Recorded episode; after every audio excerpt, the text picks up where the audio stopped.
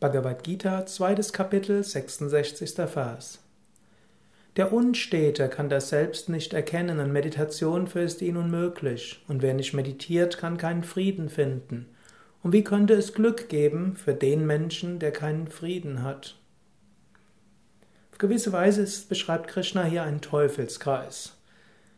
Wenn man das Selbst nicht erkennt, ist man unruhig. Und wenn man unruhig ist, dann wird es schwierig zu meditieren. Und wenn man nicht meditiert, wird man wiederum unruhig. Und wenn man unruhig ist, dann hm, wird man wiederum nicht meditieren.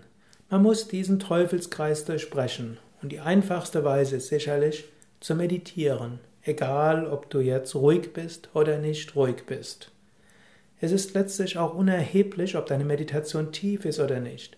Wichtig ist, du meditierst kannst du überlegen, wie war meine heutige Meditation oder die gestrige Meditation?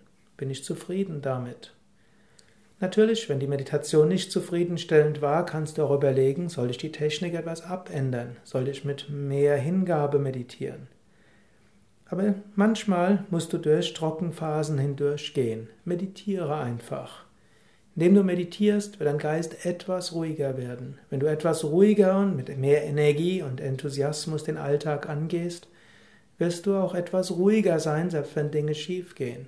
Wenn du dann mit größerer Ruhe in die Meditation gehst, wird die Meditation tiefer werden. Wenn die Meditation tiefer wird, hast du wieder mehr Ruhe, mehr Enthusiasmus, mehr Energie. So entsteht daraus ein Engelskreislauf.